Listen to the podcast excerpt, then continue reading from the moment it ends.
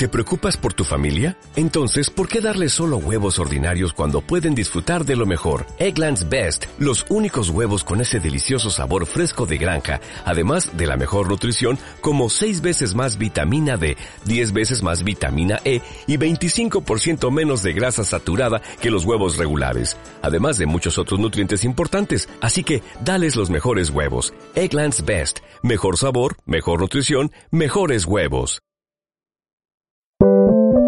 Sube la podcast. Oye, caserite, ya es mediodía en Chile continental. El sol está en lo más alto del cielo. Las guatas empiezan a crujir y las teteras a silbar, porque el Caseritas hace su llamada oficial. Prepárate para darlo todo ponte los audífonos y avisa en el WhatsApp que ya empieza Caceritas. 90 minutos de amor, música y magia. En Sube la Radio. ¡Presente! Feliz luna nueva, cacerismo unido, ¿cómo amanecieron? ¿Cómo están viviendo este día nublado? Este día de, de no sé, de cachique en la luna nueva, a muchas les llega la regla también, entonces como hoy un día así medio, oh, un saludo a todas. Hoy día eh, se viene el martes amoroso, cargado al dato caserita también. Eh, vamos a estar en la primera media hora eh, ahí dándole al dato caserita que nos quedó pendiente. Llevamos dos días seguidos, dos programas seguidos sin dato caserita, el, viernes y también ayer. Entonces tengo acumulados y, vamos a, a, estar hablando de eso ahora en un ratito. ¿Cómo están ustedes, cabros? ¿Cómo amanecieron? De rojo. ¿Por qué no me avisaron que hoy día estábamos combinados? Ay, fue coincidencia. Es que, es que el equipo técnico tiene un, memo por día, entonces ayer eran los azules y todos los días tenemos un color. Un color del equipo técnico. Oye, me, quiero tomar me quiero tomar el espacio para mandarle un saludo a un amigo que no escucha el caserita, o sea, no habitualmente al menos, a veces sí lo escucha. Pero además que hay alguien que lo conoce por ahí, el Diego Garat, porque tengo otro amigo que es Diego Darat. Me acuerdo de Diego Garat. Él es un amigo tuyo antiguo, está de cumpleaños, Hoy día, hoy día está de cumpleaños. Eh, es uno de mis amigos más importantes en términos como de fraternidad. De que me apaña, yo lo apaño, su hombro es mi hombro y mi hombro es su hombro. Así, ¿cachai? Como... Y, no, y los dos no, nos reconocemos y, no, y nos apoyamos en ser hombres heterosexuales sensibles. que una weá. Me encanta. Casa somos una, una, una, una neo heterosexual. Claro, entonces los dos nos apañamos y, y, y, ha sido como bien desde el desde estar sobre todo para las malas, ¿cachai? Eh, entonces hoy día mi compañero cumple añitos y lo quiero mucho y por ahí si alguien lo conoce de más porque este buen conoce a mucha gente también ha besado a muchas mujeres entonces posiblemente bacán, bacán. un saludo Diego entonces eh, por eh, segundo año consecutivo eh, el caserismo te levanta como eh, uno de los pilares emocionales. Sí. Oye, eh, es bacán ver a los que están de cumpleaños eh, y compararlos como con, con, los famosos que están de cumpleaños. Y cachado que llevamos, Steve Carrell estuvo de cumpleaños, Madonna estuvo ah, de cumpleaños. Bueno, muy Madonna, mi amigo, para sus cosas. Muy así como si yo pienso como... ¿Qué tienen en común mis amigos estos, ah, con, con estos personajes? La cagó. No, está bacán, está bacán. Oye, eh, vamos a partir entonces, eh, eh, me voy a poner brigia al tiro, porque venía con esta emoción de, meterme a Twitter, que cada vez pienso más en, no meterme más a Twitter. y porque cada vez que entro, entro salgo como hoy como con dolor. Yo, yo sé que no todas las caseritas y caseritos que nos escuchan están en Twitter. De hecho, algunos incluso solamente escuchan el programa y no son partícipes de redes sociales. Eh, y por lo tanto a lo mejor no, no, no se familiarizan con, con si esta red social es buena onda o esta es mala onda o estos son los viejos. Hay de todo, en verdad. Pero lo importante es hablar un poco de, este, de esta situación de Nano Calderón, de la familia Calderón Argandoña y todo lo que está pasando actualmente y que yo me imagino debe estar secuestrando las conversaciones familiares de, de máxima, tiene todo que ver con la familia, anda, eh, eh las transiciones están empezando, entonces nos estamos reencontrando muchos con nuestras familias, eh, tenemos el sentimiento y la importancia, porque llevamos mucho tiempo sin abrazar a nuestros papás, a nuestros abuelos y todo, la, la importancia de la familia en el 2020 eh, ha sido muy importante. La hemos estado revisando cada uno en su propio proceso. Los que se han quedado solos, los que se han quedado con los niños, los que se han quedado, no sé, pues los que se fueron a vivir con sus papás porque no pudieron más estar sin ellos, o al revés, los que en realidad se dieron cuenta que necesitaban estar un tiempo separados. Son distintas cosas que han estado sucediendo y más encima volvemos a, entramos a fase 2 y sucede esto con esta familia icónica eh, y que nos lleva y nos secuestran las conversaciones. Entonces,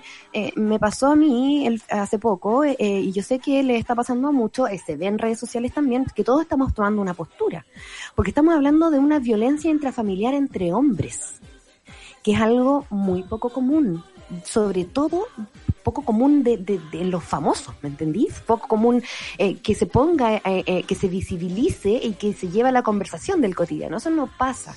Y en ese sentido es porque estamos incluso, no sé, yo a veces pienso que es como un símbolo y cada uno tiene que ir a buscar en, en, en, en su propia familia eh, dónde están estas relaciones también abusivas entre los hombres, que muchas veces eh, no se dicen porque están también bajo el patriarcado, ¿cachai? Los hombres a lo mejor no quieren decir como, ay, me duele como me tratas, papá, un hijo hombre, ¿cachai? Poco, eh, como ¿Mm? en la historia de lo que he observado, recuerdo dos capítulos en la vida donde vi violencia de, de hijo hacia padre.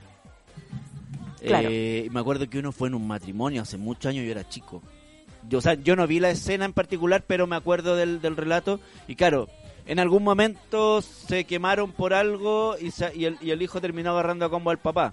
Y una vez, en el barrio donde vive mi familia, eh, en la casa como de al frente o del, o del lado por el pasaje, eh, vivía, arrendaba una familia. Una pareja que tenía un hijo ado, eh, como adolescente o ya adulto, pero muy joven, y una mm. niña. Y me acuerdo que una noche que yo estaba solo en mi casa, en esa casa, hace años atrás también, eh, había como un asado, un carrete en esa casa que de pronto derivó en el papá persiguiendo por la calle a su hijo y lo iba a matar. Para sacarle la chucha. Pero, pero ya como ciego de, de, una rabia que por algún motivo se generó dentro de esa, de esa fiesta, no tengo idea. Eh, obvio que no averigüé porque tampoco tenía confianza con la gente ni nada, pero lo que yo observé como a, a un papá siguiendo pero ya ciego de ira a su hijo como, a, como que fuera cualquier otro ser humano a quien le, lo iba a sí, agredir. Po. Ya no había un... un bueno, esa... Charlie dice lo mismo, dice, he visto mucho en el campo sí, donde los bueno. jóvenes hombres tienen que probarse como hombres frente a los adultos. Sí, Entonces, aquí hay un tema eh, que yo siento que está siendo, eh, eh, suena duro, pero suena, está siendo provechoso, porque nos está hab haciendo hablar de algo que no, eh, no, ¿cómo se llama? No estábamos tampoco eh, mostrando. Claro. Pero también vuelve a recaer en las mamás, ¿cachai? Porque ahora en redes sociales eh, he estado mucho leyendo esta comparación Raquel Argandoña-Luli, Ayer, de hecho, iba a tuitear eh, al respecto porque ayer fue lo, los primeros que empecé a leer y hoy día en la mañana leí otro. Entonces, hay mucha, hay mucha alabanza a Luli por haber entregado a su hijo, ¿cachai? O haber como estado ahí en el proceso judicial ¿Cómo, de su el, hijo. ¿Cómo es el contexto ¿cachai? de Luli? No tengo idea. No cacho cuál es el contexto de Luli, porque tú le podemos preguntar a la Chofi el viernes pero yo sé que, oh, Charlie, Charlie va, va mientras ¿Cachai? démosle un rato ya, a Charlie perfecto. mientras yo te cuento un poco la, la, lo que está suced sucediendo. Eh, esta, esta, esta comparación Luli eh, Raquel Argandoña, porque Raquel Argandoña, tú sabes, está en este minuto eh, con su hijo, y me refiero a con él en el sentido de apañándolo a Ajá. él. Eh, eh, en, en, su, en su proceso en contra del papá, que me imagino va a llegar eh, a, a juicio, qué sé yo. Entonces, eh, la familia Argandoña está separada, que él está incluso enojada con su mamá porque su mamá apaña a su a su a su hermano. Charlie dice, nos va eh, paréntesis Charlie o nota al pie, nota de Charlie. dice, eh, en el caso de Luli, apuñaló a un gallo Ella. y se dio a la fuga y un par de días después la Luli lo fue a dejar a los pacos. Lo entregó a la justicia mientras el que hijo. la zorra que él lo está escondiendo, el hijo de Luli. ¿Qué, ¿qué tiene el hijo de Luli? ¿Cómo? ¿Qué edad tiene el hijo de Luli? No lo sé. Pero yo me imagino heavy. que debe ser eh, apenas mayor de edad, claro, como quizás bajo oh, los 20, yo creo. Yo cuando lo he visto es, un, es pequeño. Pero ¿cachai? Que igual ahí hay como, bueno, no, no, quizás estoy, estoy yéndome en la bola porque es lo, es lo mediático, pues, pero, pero claro, estaba pensando como en hijos de famosos como de una generación similar. Eh... Espérate, Charlie tiene el dato, la respuesta, a ver. 16. Tiene 16, ¿viste? No, si es pequeño. Y apuñaló a una persona Wow. Es pequeño. la realidad, pero ¿cachai? Sí, no, la que estamos hablando. Es y, lo, que, lo, que, lo que te quiero decir yo es que yo no sé qué es lo correcto. ¿Cachai? Yo no sé si como mamá entregaría a mis hijos a las cárceles chilenas. Claro. Donde están todos hacinados, donde nadie los, nadie, nadie los, los protege a uno de los otros. Eh, o sea, las cárceles chilenas. En, las cárceles chilenas no hay humanidad. Entonces, si, si tú me dices hoy día, tírale esta piedra a Raquel Argandoña porque está protegiendo a su hijo delincuente, yo no se la voy a tirar ni cagando. Porque debe ser muy terrible llevar a tu hijo como a la cárcel, ¿cachai? a la cárcel chilena. ¿Qué edad tiene Nano Ahora, espérate, espérate, Luchito, oye, déjame terminar la idea. Ahora, eh, ¿voy a tirarle una piedra a Luli porque sí lo hizo? No. Ni cagando, weón. Ni cagando. Ni cagando porque no sé, no sé lo que hay detrás eh, de, de, esa mamá, ¿cachai? No, no me atrevo a juzgar a una mamá de un delincuente. No me atrevo a juzgar a la mamá de Ámbar. No me atrevo, porque yo no sé cuál es probable, eh, ¿cómo se llama? Eh, abuso sistémico y, la normalización de la violencia en la que la mamá de Ámbar probablemente se tiene que haber criado. no la voy a juzgar, pero voy a sentir mucha lástima por ella y mucho dolor por sus hijas, mucho dolor por estos niños, ¿cachai? Entonces, yo no les estoy diciendo a Cacerismo que ustedes tengan que ahora puedan sacar la bandera Luli o sacar la bandera eh, eh, Raquel Argandoña. Solamente les estoy diciendo que si hay algo que nos ha enseñado el 2020 es que, bueno, hay que ser compasivos. ¿Cachai? Y que, y que las verdades no son únicas, tienen múltiples miradas y mientras haya un proceso judicial, weón, hay que observarlo, ¿cachai? vamos a ir tomando postura, me imagino, en la medida que vayamos sabiendo cosas. Yo pienso en la Luli, está toda cagada. Yo sé que la vemos empoderada y levantando pesas y todo, pero ¿qué, dolor le tiene que haber provocado entregar a su hijo, cachai? No lo sabemos. No, no, no conocemos el, el, dolor de Luli ni el dolor de Raquel Algandoña y la juzgamos por quienes han sido también. ¿Cachai? Porque nos encanta juzgar a las mamás, weón. Nos encanta que las mamás sean perfectas o que las mamás, no sé, tenemos como una idea de que, de cómo podemos criticar a las mamás. Y debe ser, yo, o sea, cada vez, incluso cuando hay un, lanza, un lanzachorro tomado detenido, siempre está la mamá, mi hijo es inocente, mi hijo aquí, y, y, la, y las cárceles están llenas de mamás que van a ver a sus hijos. Porque el amor de una mamá Miren, yo les voy a leer una cuestión. Esto lo escribió una caserita que se llama Andrea. Dice, y si quisiera contarte mi historia con Lady Gaga, la que se expresa en una canción. En enero de 2019 nació Baby Ignacia, con 29 semanas de gestación. Estuvo casi tres meses en la NEO, con oxígeno, tomando leche por sonda, sufriendo a diario con los exámenes de rutina, no puedo olvidar cuando las enfermeras le buscaban las venitas, estaban llenas de pinchazos, y cuando le hicieron el fondo de ojo me duele el alma de solo recordar. Todos los días viajaba desde Maipú a la Indisa, con el dolor propio de la cesárea, dolor que tuve que bloquear para subir y bajar las escaleras del metro. Y por supuesto el dolor del corazón, por no tener a mi bebé en casa, para oler su cuellito. Un día estando en casa con mi hija mayor vimos el documental de Lady Gaga, en el que explicó que la canción Joan la creó para su tía fallecida, que nunca conoció. Fui de una a escucharla, a buscar su letra. En ese momento sentí que yo era cantándole a Baby Ignacia. Toma mi mano, Joan. El cielo no está listo para ti. Cada parte de mi dolido corazón te necesita más que los ángeles.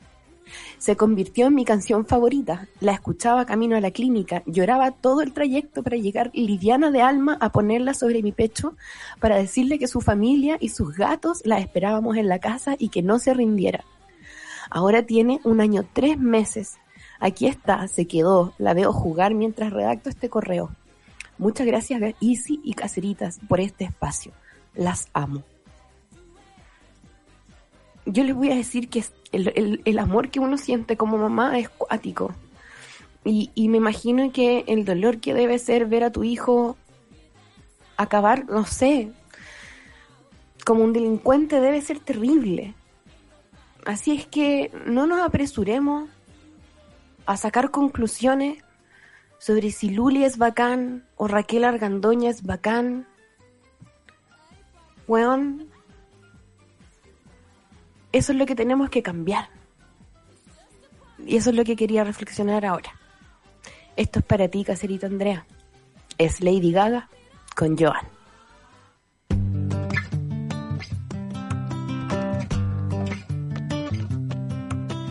Take my hand, stay Joanne.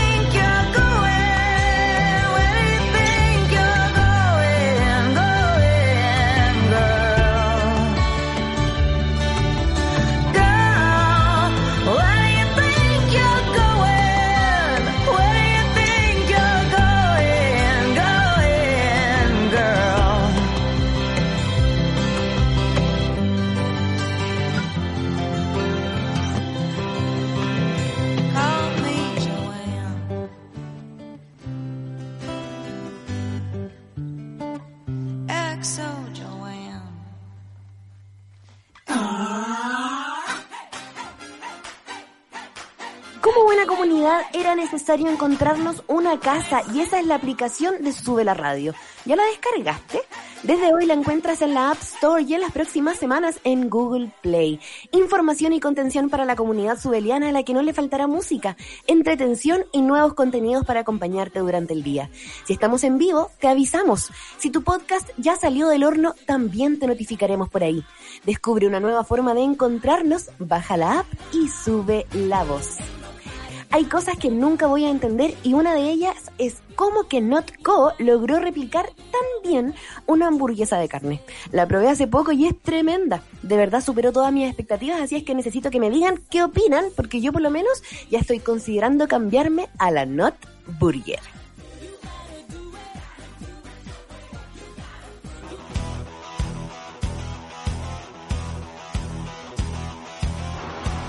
Muy importante es vayan anotando ahí para que, eh, obviamente Charlie en la, en la aplicación y si usted ha bajado la, sube la app, lo va a ver en la pantallita. Si no, nos puede preguntar o si no, agarre lápiz y papel. Nos escribieron primero de DKMS, yo sé que esto les suena. Dice, hola Isi, ¿cómo estás? Somos una fundación sin fines de lucro cuya misión es dar una segunda oportunidad de vida a pacientes con cáncer de sangre cuando su única posibilidad de sobrevivir es un trasplante de células madres sanguíneas. Actualmente estamos difundiendo la campaña de Amparito, una niña de tres años que fue diagnosticada con una leucemia linfoblástica aguda. Luego de una recaída, su única posibilidad de sobrevivir es un trasplante de células madres sanguíneas. Gracias a los donantes inscritos en el mundo, Amparo cuenta con una nueva oportunidad de vencer la leucemia que, padece. Por eso, junto a su familia, estamos invitando a quienes residen en nuestro país a registrarse como donantes a través de www.dkms.cl para que más pacientes tengan una segunda oportunidad de vida. La campaña se realizará de manera online durante el mes de agosto y tiene como objetivo registrar potenciales donantes de células madres sanguíneas para aumentar la probabilidad de que todos los pacientes que requieren un trasplante encuentren a su gemelo genético capaz de salvarles la vida.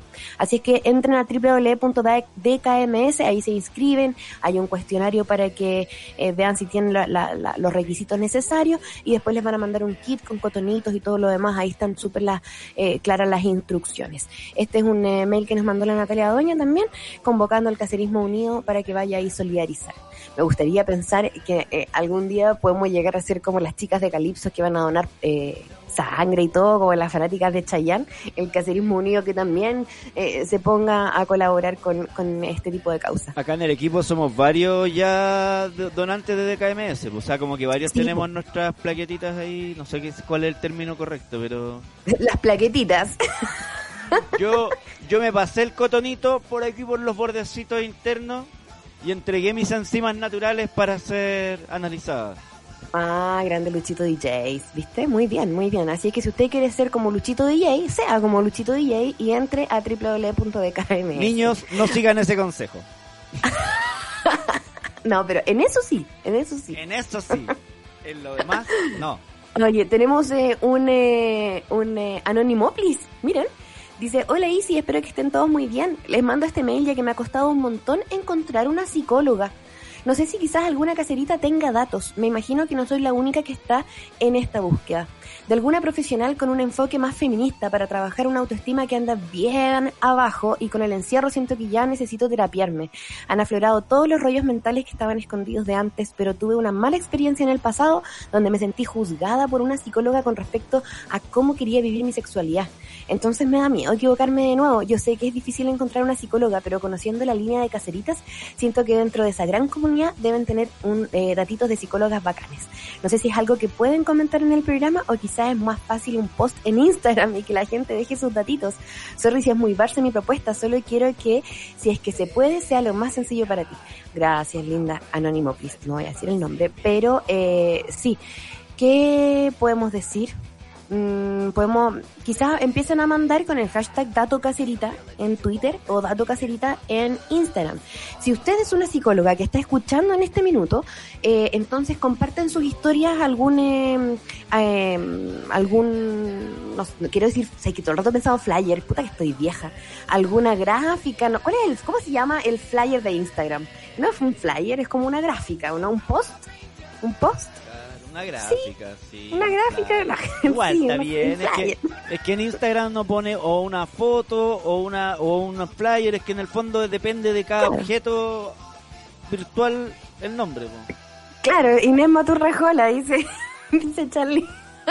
no, mira, yo creo que manden con el hashtag Gato Cacerita, porque ahora, oye, encima la Niche Cacerita nos hizo unas ilustraciones muy hermosas para el, para el Instagram del Caceritas, que yo no he tenido tiempo de empezar a, a, ejecutar, pero bueno, a mí ¿Pero ilustraciones para qué? ¿Cómo? ilustraciones de qué tipo para qué. Para darle como una estética al Instagram del Caseritas. Ah, como para tener ahí como, no sé, en el en el en el historia, guardada de uh, no sé, una cuestión que gana claro, Lo que sea de paranormal, paranormal. Exacto, va a estar más como organizadito, ah, ¿cachai? Todo lo hermoso que hay en nuestro Instagram, que es un Instagram colaborativo. Entonces, eh, para que para esta amiga caserita que anda buscando psicóloga, y que yo imagino que deben haber una cantidad de personas buscando psicólogos ahora como locos, porque está brigio. Eh, la, la, ¿cómo se llama? La primavera se viene y, la, el tema de la depresión primaveral, estacional, ah, está ahí al vuelta a la esquina, entonces mejor hacerse cargo al tino, ¿eh? ¿Ve usted? Eh, eh, compártala con el hashtag Dato Caserita en nuestro Instagram. Eh, lo ideal es que nos mencionen las historias para nosotros ir, ir eh, compartiendo historias y se hace más fácil y más ordenado. ¿Ya? Eso. Eh, voy a seguir con eh, otras cosas. Dice acá, em, la Silvia de Los Ángeles nos pide un dato caserita. Dice, querida Isi, muy buen lunes. Por acá Silvia, administradora del Caserismo Santiago. Te quería pedir un dato caseritas.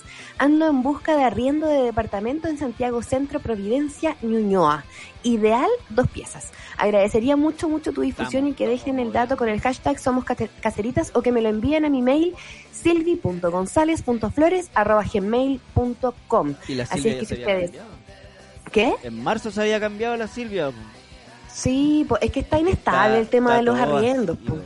Sí, pues, está súper inestable. Me imagino que hay gente que debe estar pidiendo el departamento de vuelta para poder irse a vivir ahí, ¿cachai? O sea, deben estar pasando un montón de cosas y, quizás también es una, una cosa que son duras para uno, es oportunidades para otros, como siempre. Así es que si usted es corredor, ya sabe. ¿Qué queréis decir, Lucho? Que me acuerdo particularmente porque la Silvia, eh, cuando yo estaba buscando, me pasó el dato de la habitación que ella estaba dejando. ¿Cachai? Ah. Entonces, como que e, pues, sé que en ese tiempo, en las mismas semanas que yo me cambié, ya se cambió. ¿Viste? si está, acuática la cosa. Está inestable, entonces, eh, para que, ¿cómo se llama? Para que vayamos compartiendo no solamente los corredores, pues si usted tiene un departamento, si usted tiene una amiga, si usted conoce a la vecina, si usted en su edificio vio, hashtag Dato Caserita y compartimos en eh, nuestro Instagram y también aquí, si quiere hacerlo en Twitter, puede hacerlo en Twitter. Podríamos hacer de repente como una feria de las pulgas de datos caseritas, como un, un miércoles de caserismo hardcore. Quizás podría ser el último de la semana, del mes. Está buena la idea. Oye, 12 con 27, recuerden igual que pueden todo el tiempo mandarnos sus datos caseritas. No es necesario que hagamos una feria de las cosas que nos escriban y háganlo pronto. Oye, llegó la PAO y tenemos hartas historias de martes amoroso, así es que nos vamos a ir con esta canción que eh, la elegí eh, porque tenía muchas ganas de escucharla. ¿Cacha, la, cacha que raro? Como que no la ponía. Es un buen motivo. La he recordado mucho. He recordado mucho esta canción porque encuentro que el disco de Taylor Swift folklore se parece mucho a la onda de esta canción. Sobre todo porque en las canciones del disco, o sea, aquí yo podría hacer un podcast oh. entero de esa Hazlo, hazlo, para que saquís todo lo que tenía dentro, porque de verdad, todos los días... Lucho DJ, no me juzgue, estoy hablando con Charlie.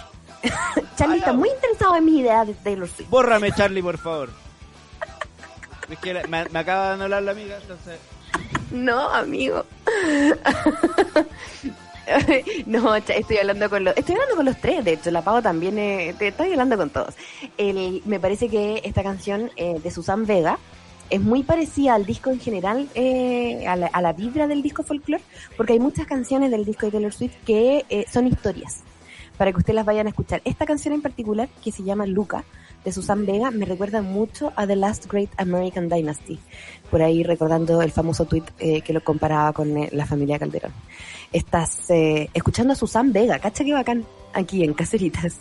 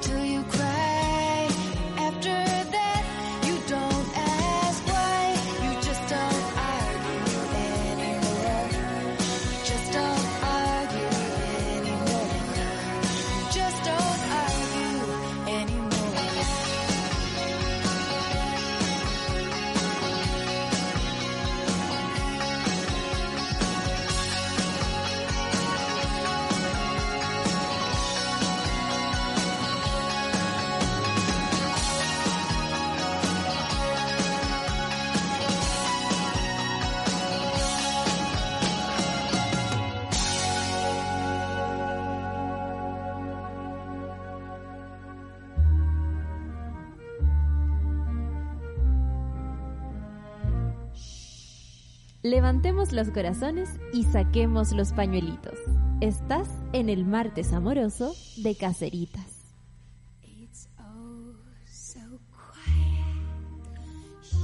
¿Cómo está? Así es. ¿Cómo está, bebé? Bebecita. Hola, bebecitos. ¿Cómo están los cabros ahí en sus casas, lo- la juventud? ¿Cómo están los jóvenes?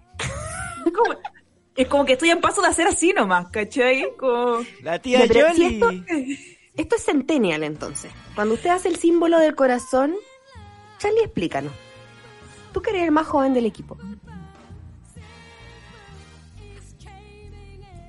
Es No sabe tampoco. coreano. No dice que un corazón coreano escribió. Ah, bueno, lo- eh, digamos que... De la esta cultura es la forma en la kawaii, que los- Claro. La cultura Porque kawaii trajo imagina este la silueta, ¿no es cierto? Del corazoncito hecho con dos dedos. En el fondo, Eso. el ser humano ha ido buscando el minimalismo desde siempre. En algún momento lo perdió con la tecnología, con el microchip y esa cosa de como de hacer más complejo todo, pero siempre vuelve al minimalismo. El jeroglífico y ahora el corazón kawaii El para corazón, expresar amor. Par- Que esto es mucho, tiene mucho contenido esto. Mira, y es minimalismo.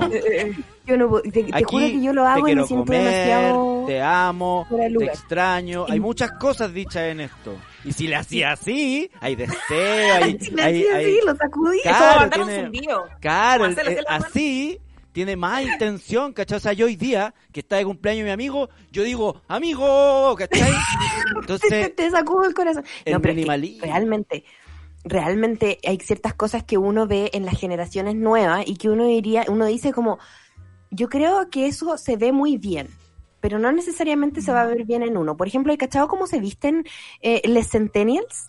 ¿cómo se visten? Como ¿Cómo se visten? se visten más cómodos, weón. Sí, es que ya, eh, la Billie Eilish tiene todo que ver ahí, yo siento. Que, que, que bueno que el buzo está, eh, Ah. y más encima siento que el buzo soluciona muchas cosas, como eh, Sí. la, eh, es como horizontaliza las clases sociales, la identidad de, eh, de género, como los roles de género, chao, o sea, buzo unisex para todos. ¿Será que, es cómodo, que en nuestra tiene colores, ¿qué más le podemos pedir a una prenda? No, sí. Es perfecta. Siento Mira, que... es perfecto, estoy de acuerdo. Pero ayer, por ejemplo, me puse uno- unos taquitos altos, me puse panty, una faldita y dije como, wow, esta soy yo, ¿cachai? Esta soy yo. Otra vez. Como que está todo bien con los buzos, pero yo no puedo. Y además es lo mismo que el corazoncito. Como que veo a los centennials cómo se visten y digo, sí, ¿sabes que esa wea se ve demasiado cómoda? Qué bueno que les da lo mismo como encajar con el concepto. Eh, pero yo no podría hacer eso. Pero en el fondo siento que tiene que ver como con, con mensajes generacionales, po. A nosotros, que tenemos más de 30, bastante más en mi caso, eh, eh, como que siempre se nos inculcó el tema de la apariencia, el cómo te van a ver, el cómo te vas a mostrar, ¿cachai? Para conseguir pega, para que te respetaran en la fila, para que te tomaran con seriedad, sobre todo siendo joven tenías que verte muy serio y formal. En cambio, como que estos locos más jóvenes ya deconstruyeron esa cuestión porque en el fondo ya cachan que no van a conseguir nada tanto mejor siendo súper formales y serios, ¿cachai? Como lo que nos decían a nosotros, que íbamos a conseguir ese gran lugar, ese puesto, esa situación de comodidad, que es mentira. Es que creo que el análisis que ha hecho el Lucho hay que hacer un paper y tuitearlo también para que se haga viral. Es que de verdad, te juro, eh, creo que tiene todo que ver con, sí, ¿para qué? Igual que en el colegio, como, ¿a quién le importa si tiene el pelo teñido? Lo que pasa es que en el colegio más encima, ah, el Charlie dice que, que se haga un hilo en Twitter, el Lucho. No lo voy a hacer.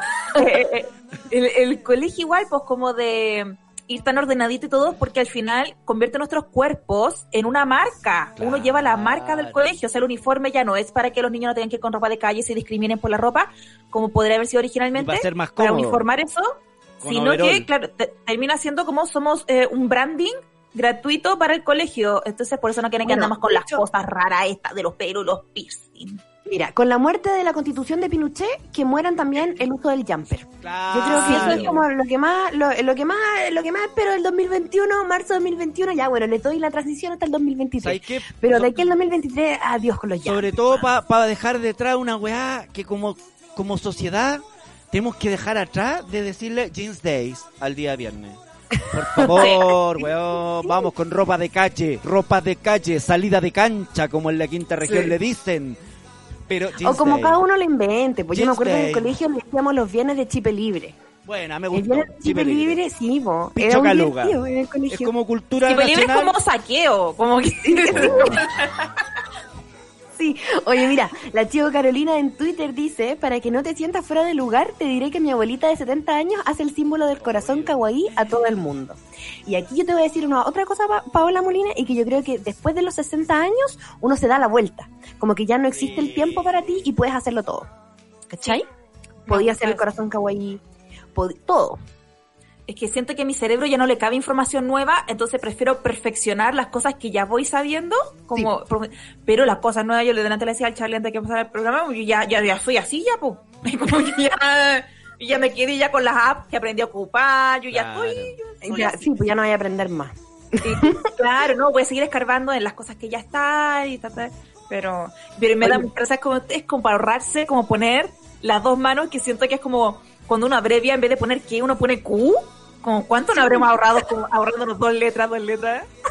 Oye, ¿qué, qué onda la foto que subiste para promocionar que estaba ahí acá, el tweet? ¿Qué, qué foto más linda, Paola Molina? Sí. Está muy linda. Sí, porque mira, le puse filtro noventero, me veo weón, es como de los linda. 90. Sí, pues no, sí, una se ve bonita. Te ves preciosa y me gusta como tu cara angelical es como venga a, a buscar sus eh, eh, eh, consejos de amor como una limonada, ¿cachai? Sí, pues no, sí, una es tierna. No, sí, Oye. una tierna es tuya. Sí, sí, está muy bonita. Oye, empecemos con los eh, historias de amor. Sí. Porque eh, están eh, bien buenas. Dice aquí, hola Isi, Pao, Lucho y Charlie, ¿viste si ya somos este, este tetraedro? Eh, dice, escucho el Caceritas desde el Chactubre y me acompaña mucho, mucho ya que vivo fuera de Chile. Tengo 20 años y me siento confundida y quiero sus sabios consejos, pero tengo cero capacidad de síntesis, así es que espero que esto no salga muy largo. Spoiler, es largo. Dice, pero lo pusimos igual. Dice, tuve una relación muy hermosa con una mujer por dos años. En cierto punto, a mitad de la relación, se convirtió en una, en una relación a distancia, porque nos fuimos a diferentes países. Que funcionó bien hasta que en marzo viajó a verme casi con la intención de pasar, de pasar la pandemia conmigo y me di cuenta que yo ya no estaba enamorada. Ese mismo día terminamos y dos días después cruzó el Atlántico para volver a su país antes de que cancelaran todos los vuelos. Fue súper rápido y caótico porque además el mundo se desmoronaba y yo me sentía muy culpable, pero la verdad es que ya no me sentía de la misma forma. Cabe mencionar que mientras estábamos a distancia, abrimos la relación y yo descubrí el maravilloso mundo de Tinder y me gustaron otras personas, aunque todo muy casual. Ah, por cierto, el, el capítulo de hoy día de- debería llamarse Tinder. Eh, nos queremos mucho hasta el día de hoy, pero es probable que nunca la vuelva a ver. Después de esto me dije a mí misma, no queremos más relaciones a distancia. Ya es mucho para mí estar lejos de mi familia en Chile y lejos de muchas amigas en otros lugares y me sentía sola en el país donde estoy. No aguanto más las citas por videollamada. Quiero salir con alguien que tenga su vida acá, algo estable, algo que no sea tan complicado. Y así llegó. En algún momento de bajón emocional en abril, exámenes, pandemia, extrañar a mi ex, me bajé de nuevo Tinder. Di algunos likes y al final del día la borré. Unas dos semanas después de nuevo la bajé y vi que había hecho match con alguien la vez anterior y me había hablado. Le dije que sorry por la tardanza y nos pusimos a hablar conectamos muchísimo. Esa semana me habló cada día para decirme buenos días. Nos mandábamos fotos de lo que comíamos, de lo que hacíamos. Yo pensaba todo el día en ella y sabía que no era normal, que era muy intenso, pero uff, la quería, la quería puro ver. Y como estaba un poco más tranquila la cosa con el virus, nos juntamos. Cuento corto o largo. Fue como amor a primera vista. Nos vimos varios días seguidos. Mejor sexo de mi corta vida. Ojitos preciosos. No era de aquí, pero vivía y trabajaba aquí. Yo estaba en las nubes y sentía que me iba a caer en cualquier momento porque era muy bueno, muy rápido, muy intenso, mm, como para que durara. Yo le dije que no estaba buscando tener una relación porque había terminado hace muy poquito, pero yo me estaba enganchando igual y ella también. Tres semanas después de mucho amor y convivencia, surge algo con su familia y tiene que regresar a su país urgentemente. Fue muy triste. Y antes de irse me preguntó si quería, queríamos empezar una relación, pero yo dije que no, que no iba a empezar algo con alguien que ni siquiera sabía cuándo iba a volver, además que recién la conocía en cierta forma. Estuvo cinco semanas afuera, pero nos seguimos hablando cada día. Ella es pura amor y muy abierta y a mí me encantaba.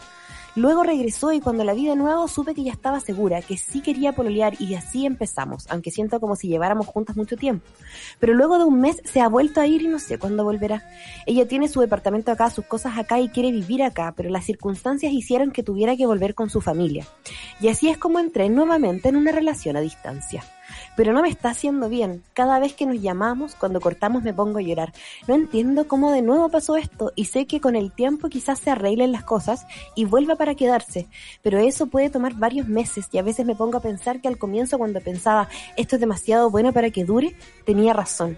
Por un lado siento que esto no me hace bien, pero no quiero terminar con ella porque también siento que ya le hice mucho daño a mi ex. No puedo hacerle algo así a ella también. A veces me siento mala persona. Díganme que solo es porque a los 20 todo se siente muy intenso nomás. Gracias por leerme. Gracias, Cacerismo Unido. Digámosle todo juntos la última frase. Solo es porque a los 20 todo se siente muy intenso. Solo 20, solo 20. Te lo juro. Una gran edad. O sea, sí. No sé. O sea, no sé, yo justo tengo 30, sí, no, no recién cumplió, pero tengo 30. Eh, y los 20 son maravillosos, pero uno le ocupa demasiado tiempo el tema amoroso. Eh, entonces está en esta vorágine donde tu atención está en este tema. Eh, mm. Pero, ¿sabes qué? suena bien esto que está pasando. Me da la impresión de que, de que, mm, no sé si es Polola oficial, tu pinche por lo menos, tiene ganas de volver. Yo no, no encuentro lo que pasa es que con, con esta fucking pandemia también, este tipo de historias como de cosas que no se pueden concretar, no solamente amorosas, mm. eh, claro, hace que uno que está acostumbrado a como el, la certidumbre le cueste lidiar con estos tiempos de espera. Así que el consejo que te puedo dar es como, bueno, acuérdate cómo era en el siglo XIX, comienzo del siglo XX, cuando esta gente se mandaba carta y te veía ahí como una vez al año. Eh, entonces hay que tener paciencia. Paciencia nomás, pero nada más suena muy bien. Parece que ambas están enganchadas. Eh, y que no, yo no creo que vaya a pasar nada malo. Me suena como a una historia muy entretenida, intensa, y, espera que em, ella pueda volver. Y por mientras, bueno, la videollamada y todo eso, y, y quizás, y ahí este es como un tip para bajar la ansiedad que sirve mucho. Eh, ejercicio. Ejercicio. Yo sé que da paja. ¡Oh, qué paja hacer ejercicio! Te lo juro. Eh, pero cuando se hace, uno le baja a la mente eh, y te conecta más con el cuerpo. Con, no sé si ella lo estará haciendo, lo voy a decir por si acaso. Capaz que esté haciendo CrossFit ya para bajar la ansiedad, como no le estamos soltando. sí, pero voy a ayudar a otra persona. Pero si no es así el caso, eh, haz ejercicio, te lo juro, se cruz para el cielo, mi niña, que ayuda mucho a bajar eh, estas como sobre preguntas mentales que uno se hace, porque aparentemente me da la impresión que me da que está todo muy bien y que solo hay que, tener paciencia. Y además quizás, sí, sí, otra cosa que puede bajar la ansiedad es poner un límite. Es decir, ok, mm. voy a esperarla de aquí a la vacuna, por ejemplo. Ah, claro. Onda ya, cuando salga la vacuna, si, si, si, si volví a la vida real y ella no ha vuelto al país, tomo otra decisión, porque tampoco tenéis que ser, porque uno puede también cambiar de opinión, yo creo. ¿Qué pasa si llegáis al límite y decís como, igual la Tenés que cambiar de opinión si Claro. es que sentís que eso es, pero el Sí, plazo, el plazo lo encuentro como súper, como intangible. Es que sí, es intangible, pero es que para último, para darte, dar, o marzo, le Pero está bien, está bien ponerse plazo, pues ahí cada cual tendría que ver qué tipo de plazo te, te pone eh, que tranquilidad, porque en el fondo, no sé, yo pienso como en mi caso, yo, para mí mis plazos es como dos semanas, no sé, o menos, ¿cachai? Para definir un paso de la cuestión, no todo. Pero, Sí, pero po. claro, no lo puedo poner yo, al tiro me dio angustia pensar en un plazo intangible, independiente de que se pueda volver a ver o no, de que se pueda restablecer, sino que como ir marcando y todo. Igual sentí que en el fondo ella tiene un rollo con el, con el, con este formato, que, que igual es válido no quererlo. ¿Cachai? Como... Sí, pues, que, sí, eh, Es que más encima está extrañando todo el tiempo, pues extraña a su familia, Claro. extraña todo y que lata entrar a una relación para extrañarla de nuevo, ¿cachai? Si. Yo la entiendo igual. Pero si siente que es demasiado lo que le gusta eh, la polola ausente, eh, y también, ¿sabéis qué? Me gusta, eh, por un lado, el tema de la responsabilidad con el ex, ¿cachai? Es decir, puta, si terminé con mi ex por esto, no puedo eh, seguir con otra persona por lo mismo. Pero luego volvemos a lo primero que dijimos. Todo el mundo tiene derecho a cambiar de Sí, opinión. y aparte que un caso y otro caso son súper distintos en el fondo. Sí. O sea, eh, lo que te puede hacer sentir que algo no tiene que continuar mm, puede que esté presente en una siguiente relación, pero no te haga sentir que eso no tiene que continuar. Pues, ¿cachai? Como es tan caso a caso en el, en el sistema amoroso que... Sí. Y además también, no sé si en todos los casos, pero en este caso tiene que ver con el amor, po. Claro. Porque ella dice en su mail que no estabas enamorada, lo digo así como a tu a mí, con el dedo, no estabas enamorada de tu ex, pero sí estás enamorada de tu polola. No lo sabe. Porque tiene, tiene el factor ansiedad por encierro y distancia. Entonces, Sí, yo, no, yo no le daría a ninguna relación que se forme en este contexto como certeza, como que siento que igual hay que tener esa conciencia de que igual todo esto puede estar medio matizado por el encierro y la distancia, ¿cachai? No sé, Mm. eh, el hecho de que quizás tengáis una onda con alguien en este periodo, súper como fu- fuerte en, en lo que se escriben, eh, no significa que cuando te veas y estés al lado vas a sentir la endorfina. Yo creo que eso es todo lo que podemos aportar para esta historia. Hay más. Así es que seguirá avanzando. ¿Sabéis que de- nah, otra, después lo hablamos. No, no, no hace pauta al aire.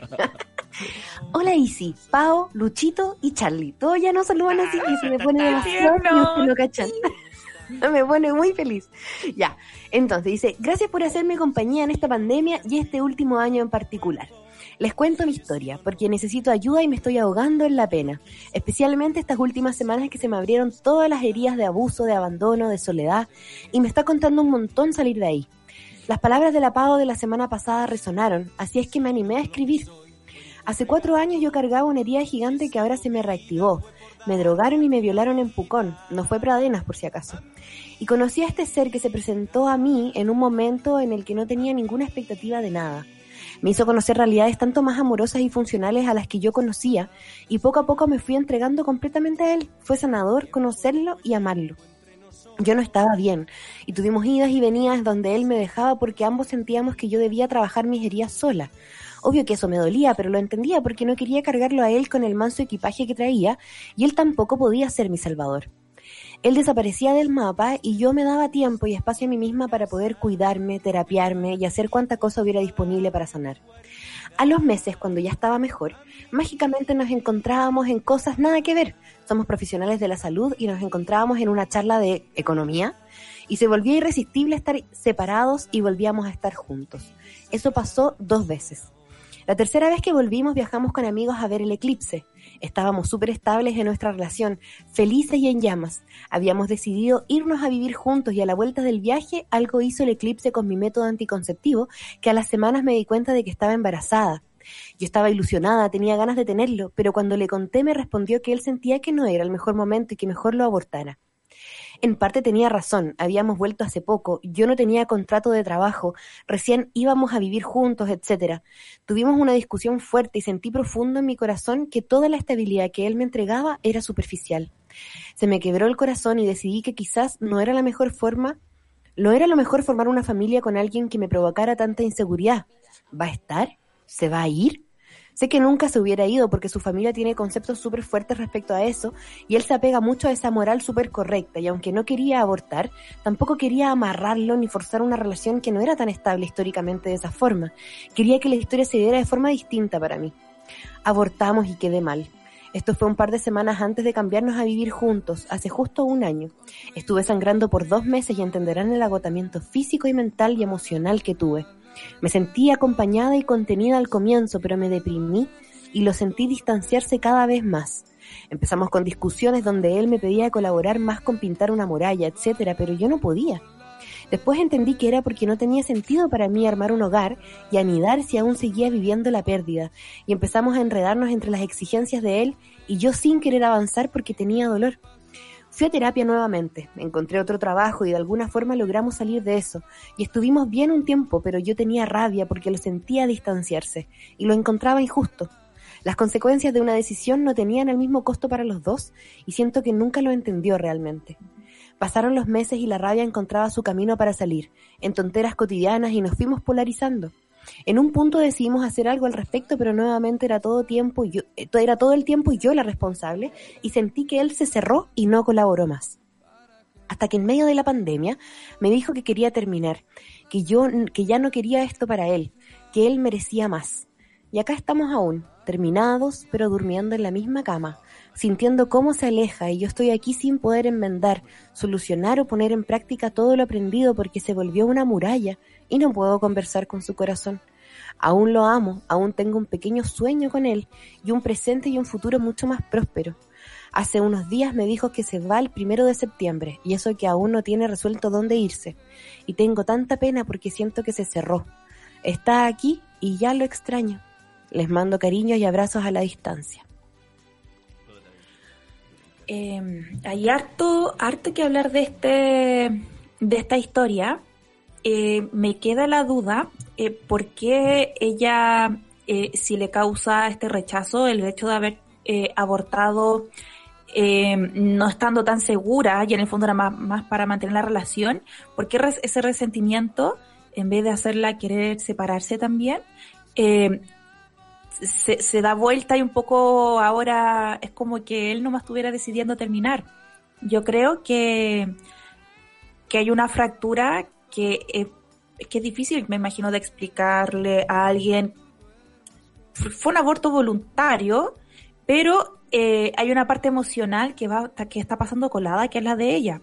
Que si uno mm. lo ve como desde un ámbito racional, es una mala idea, porque eh, no tenéis pega y porque estamos terminando y volviendo, todavía no somos tan estables, etcétera.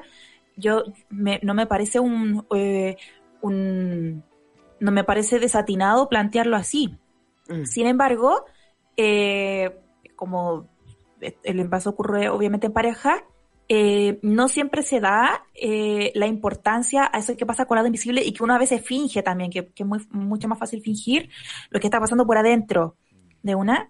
Eh, y a la vez parece como un castigo eh, el hecho de estar durmiendo en la misma cama y que ya ella no sienta el afecto de pareja de él, ya están terminados, pero bueno, sobre todo en pandemia que hace que todo, que todo sea más engorroso, tener mm. que dormir juntos también me imagino que es súper fuerte eh, y, y, me da la impresión de que para alguien eh, que aprendió a tener una relación más saludable de, de, por, por, lo que ella había vivido anteriormente, es mucho más difícil soltar a, a alguien que de todas maneras igual fue un compañero que ayudó en, en procesos importantes.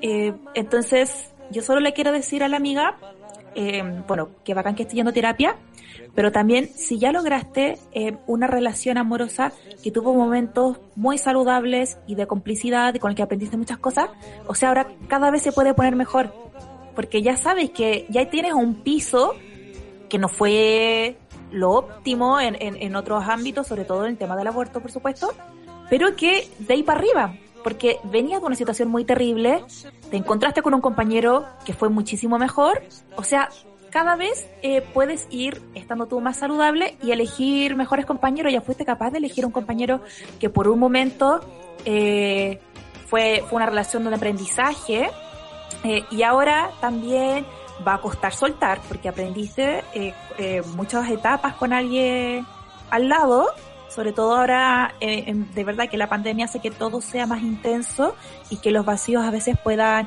tener una lectura más profunda por el contexto, pero eh, ojalá te quedes con lo que ya has logrado, Mm. eh, no con el miedo, sino como si una vez ya fui capaz de tener una relación así donde aprendí mucho, o sea, probablemente en la siguiente pareja que quiera tener no vuelva a repetir ya lo- los, los problemas antiguos y, y pensarlo así en vez de eh, pensarlo como algo negativo, eh, a través de la lectura que hizo la Isi de tu historia, igual se daba a entender, o, a mí me quedó la percepción como está bien soltarlo, que pare- parece un poco eh, inminente que esto llegue a su fin.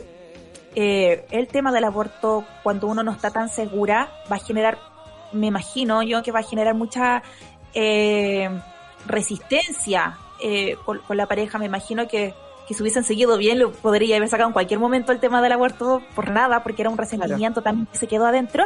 Entonces parece saludable dejar. No lo pienses en esta lectura, quizás tú lo escribes como que él te dejó de querer y él te quiere abandonar, y no es así. Es- lee, mira, ojalá, ahora que la Isi lo leyó en voz alta, si no estás escuchando en vivo, la haya leído como si fuera una espectadora de tu propia Ojalá, historia. sí. Sí, y ahí puedas darte cuenta que tú también eres la persona que decide y eh, ojalá quieras decidir ahora tener una etapa mucho más saludable. Ya probaste una relación larga donde pasaron muchas cosas. Ahora probablemente llegue un compañero que de verdad el piso, la escalera solo va subiendo. Eh, entonces lee la historia y, y en general para, para toda la gente, eh, lo digo porque en el taller que yo hago de escritura, a veces cuando salen historias así, un taller autobiográfico, eh, al leer en voz alta la gente su historia, es capaz de encontrar los otros matices que a veces uno misma no ve. Y lees tu propia historia como si tú estuvieras aconsejando a una amiga. Entonces, Qué acuático eso como ejercicio, qué bacán. sí, es un gran, gran ejercicio. Eh, entonces, amiga, te digo, solo se puede poner mejor yendo a terapia y también escribiendo, tú siendo la protagonista de tu propio relato. ¿Cuál es el relato que tú quieres escribir ahora en adelante para tu siguiente relación y para darle un cierre saludable al actual?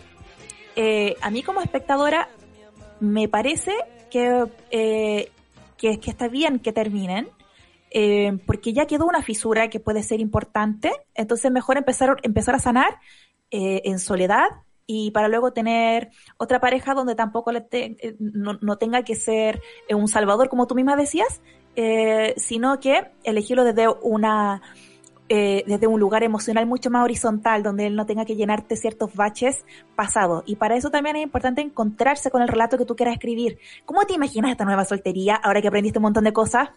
¿Cuáles son tus proyectos? Tiene una pega nueva, ¿cachai? Entonces, un montón de cosas, sí, po. un montón de cosas. Entonces, ahora lee de nuevo la historia. Imagínate que fuera una amiga y yo creo que te vayas a dar cuenta de esos matices, que se está poniendo mejor, aunque, aunque no lo, no lo puedas ver todavía porque estás con el dolor del amor, pero conéctate ahora con tu relato. ¿Qué quieres escribir tú para tu presente y para tu futuro? ¿Cómo te imaginas eso? Y incluso ayuda mucho como, escríbete tu propia historia también de cómo te imaginas esta nueva soltería que, que va a empezar oficialmente el 1 de septiembre. Puede ser emocionante. ¿Cómo quiero tener mi casa? ¿Cómo quiero decorarla? Eh, ¿Qué voy a hacer después de la pega? ¿Me voy a comprar un vinito o no después de la pega? O sea, eh, empálpate de un imaginario que tenga que ver contigo, que solo dependa de ti acurrucándote y abrazándote. Eh, Sí. Pero te lo prometo que solo se puede poner mejor si ya pasaste algo muy terrible al comienzo, lo que contaste al comienzo, pero luego apareció un compañero que ayudó en este viaje y que dentro de todo no fue una mala relación. Entonces, ya está ahí, está ahí eh, eh, vaya a tener mu- mucho mejor ojo ahora para, para la siguiente etapa. Sí, sí, y además también eh, el, el tema de sufrir por amor, eh, obviamente en cuarentena eh, se hace mucho más duro, eh, pero está bien sufrir por amor, está bien eh, que lo mires y, te dé pena y que tengas que compartir la cama y todo, y, y ¿sabéis qué? En que el esto, es lo que, si fuera mi amiga, esto es lo que yo diría, mira, ¿sabéis qué? Si él está con su corazón cerrado y tú lo sientes que está distante y todo, eso no quiere decir que el tuyo sí esté cerrado. Y eso, por lo tanto, si tú sientes que tienes que decirle cosas, díselas. Allá él, si es que eh, eh, sin expectativas, ¿cachai? Sin expectativas de aprovecha este tiempo de, de aquí al 1 de septiembre para tratar de ir eh, hablando, no para salvar la relación, sino que para que tú puedas quizás entender cosas, para que puedas no odiarlo quizás, y, y, hablarle y, y, terminen, digamos, tuvieron algo lindo, ¿cachai? Eh, no hubo maltratos, les tocó tomar, tocar una, tomar una decisión eh, y que, bueno, te va a pesar y te vas a tener que ir a terapia y todas las cosas que dice la Pau, que es verdad, ¿cachai? La resistencia, lo encuentro como, fue la, la palabra correcta, Pau. Mm. La resistencia de ese dolor a eh, salir del cuerpo, ¿cachai? A salir del corazón. Mm. Entonces, yo creo que la única forma, eh, quizás ahora, o la oportunidad que está al compartir la cama con este dolor, porque eso es, es el dolor presente ahí. Weón, obsérvalo. ¿Cachai? Y, y sobre todo, les juro, sí, chiquillos, que eh, cuando, cuando digo como eh, crear tu propio relato tiene que ver con que cuando uno piensa en el abandono, uno solo piensa que la otra persona tiene la decisión de dejarte o no. Pero en esta historia, si no hubiesen, eh, si no, la historia no concluyera con que eh, él decidió terminar, probablemente igual te hubiéramos aconsejado quizá el momento de terminar con esta pareja. tú también eres alguien que decide y me da la impresión que para ti también es mucho más saludable cerrar. Entonces también tú no lo sientas como él te deja, sino para ti también es una buena opción y una buena decisión terminar esta relación. Entonces también uno sentirse agente eh, eh, de, de, como de la narrativa amorosa de sus vidas, como una también decide. Eh, y lo digo porque siempre, no, no por este tipo de situaciones, pero siempre eh, cuando alguien como, entre comillas, me deja, siento como, ah, me dejaron de querer, me abandonan, y después pienso, oye, pues yo también quería terminar, pues, Pero, pero uno se queda con el, con el, al final con la decisión de la otra persona, como si uno no fuera también alguien que decide y que puede marcar sus límites con respecto a lo que es saludable o no. Entonces, tenéis mucha razón también con ese con ese otro comentario, porque creo que el quién terminó, hay que echar esa weá muy noventera. Pero ¿quién terminó con quién? A ver, ¿quién terminó con quién? no es real. No es real, porque todos aportamos con un porcentaje Exactamente. que también fue mi aporte en esta weá. Exactamente.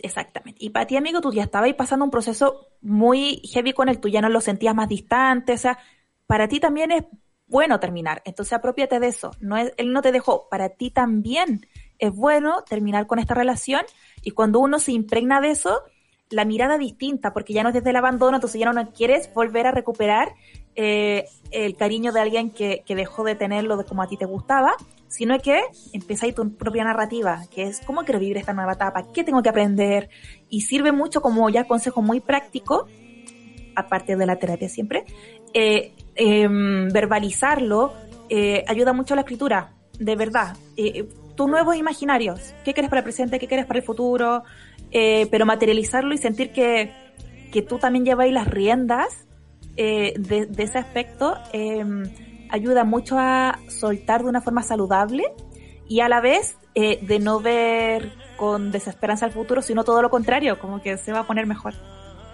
Ay, Pau, me encanta. Alcanzamos a leer dos historias, pero están eran dos historias que estaban igual muy buenas y muy necesarias. Así es que te agradezco muy buenas, sí, muy a compartir esta sabiduría. Sí, es que de verdad, sí, cruz para el cielo a mi niña que que materializar eh, las etapas.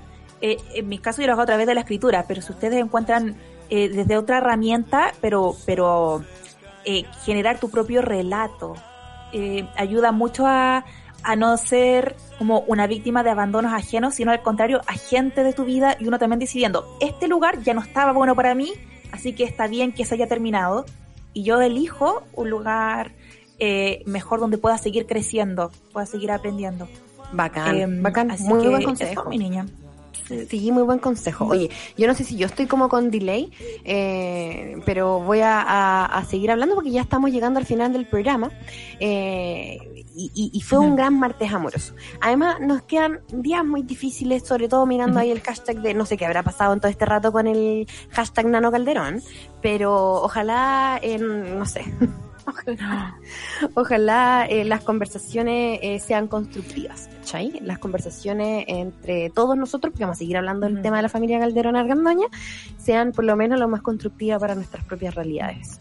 Eh, eso sin tirar piedras. Yo creo que ese es, el, ese, ese es el concepto que yo creo que es más importante, no tiramos piedras.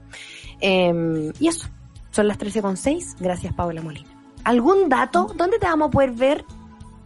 Adiós. Ah, tengo datos. ¿Qué dato tengo? Bueno, mi libro Ciudad Satélite, que está en todas las librerías de Chile y todos los portales de venta de libros eh, digitales, Amazon, Google Books, eh, y en todas, de verdad, están todas las librerías para despacho a domicilio, mi niña. Em, ¿Y qué más? Eh, ay, voy a tener el 5 de septiembre un show online, así que mi Instagram, Confesiones de Paola Molina, va a estar toda la información. Ah, y ahí puso el, el Charlie, puso mi libro Ciudad Satélite. Eh, Oye, quiero decir, voy a hacer una mini reseña Ahí de tu libro. adelante. Oye, quiero decir que leí tu libro, lo encontré tan bueno que se lo regalé, se lo regalé a mi ahijada de 15 años eh, y lo súper recomiendo, lo Ah. súper recomiendo. Es divertido, es eh, agudo en su análisis eh, social, es realmente un muy buen libro, que quiero decirte que es el mejor libro que leí en el verano. Así es que, y de hecho fue la inspiración a por qué te invité a hacer el Ah, Amor. bacán. Sí. Así es que eso. Sí, pues me Eh, acuerdo ya. que aquella reunión me dijiste. Sí, te dije, como, Bacán, "Ay, muchas soy súper gracias". fan del libro, muy bueno.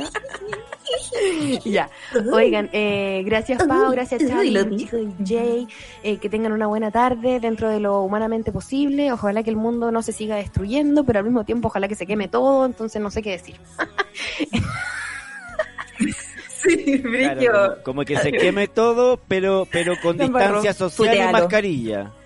¿Cachai? Eso. Como vayan, quémenlo todo con mascarilla, distancia social es, y precaución con los carabineros que andan muy pesados. Eso, Pero eso, quémenlo eso. todo igual. Como Luchito, no puse ninguna canción para el final porque Sí quería sé. que pusieras algo tú. Eh, te voy a mandar a la pasturri nomás porque así andáis y, y filo, pues ya hablaste, hay hablado mucho, entonces prepara tu podcast de- del disco de, de la Taylor Swift para que cierres No ese ciclo. No puedo parar. Eh, vámonos con la versión que hizo junto a Bon Iver, que me gusta mucho, él a mí en particular. Concha Eh, la voz de este de este personaje me gusta mucho, entonces la voz de Taylor Swift también me gusta, no, no soy como seguidor de Taylor Swift, pero me gusta su voz y, y Bon Iver, es que Es que temón. kawaii, pues ahí, ahí Bueno. viene, ¿cachai? Bon, Temón. Bon Iver, Bon Iver. Este Ahí- tema ahí, es muy bueno. ¿Viste cómo vamos utilizando la nueva cultura? ¿Entendimos? Hoy día entendimos, cuando algo nos gusta, hacia adelante y hacia atrás. Es como, como, Como una si fueran unas vibración. tetillas de una vaquita. No, Una no. vaquita, lo. No, hay ¿Qué una, hay una deformación Es ahí. como apretar tetillas. De, creo Sí. que de ahí viene, no es un corazón coreano, Charlie. Es una apretada Ahí de viene. Es como. mm, mm. Pero ha cambiado todo el sentido. Aparte que hay que entender Sí, que esto que lo inventaron los, los niños. Lo- Porque, por ejemplo, mi sobrino, que tiene 11 años, habla de la cultura kawaii, po. Entonces, como Sí, no po. tiene que ver con tetilla. Definitivamente No, no, no, tiene pero que igual ver es con divertido pensarlo desde lo millennial. ¿Es- es ¿Exile entonces, Luchito de Jay? Exacto. Exile, amigos, para que se vayan sufriendo. Cuéntenme cómo sufrieron después en, el- en nuestro Instagram, arroba somos caseritas. Nos vemos mañana. Besitos, besitos. Chau, chau. Chau, chau.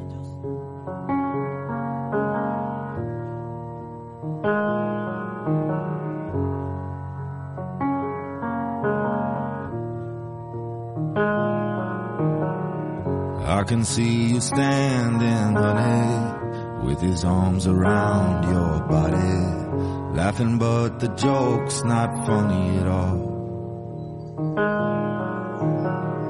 And it took you five whole minutes to pack us up and leave me with it, holding all this love out here in the hall. I think I've seen this film before, and I didn't like the ending. You're not my homeland anymore. So what am I defending now? You were my town, now I'm in exile seeing you out. I think I've seen this film before.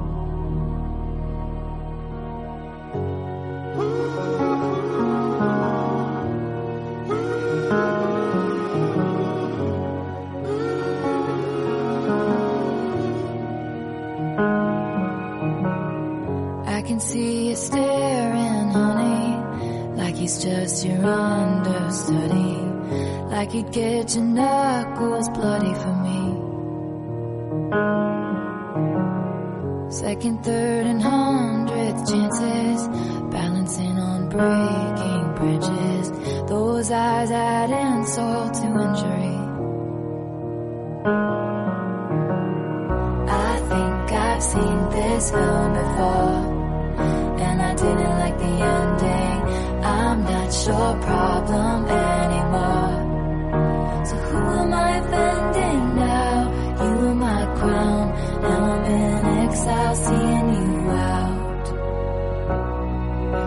seen this film before. So I'm leaving out the side door.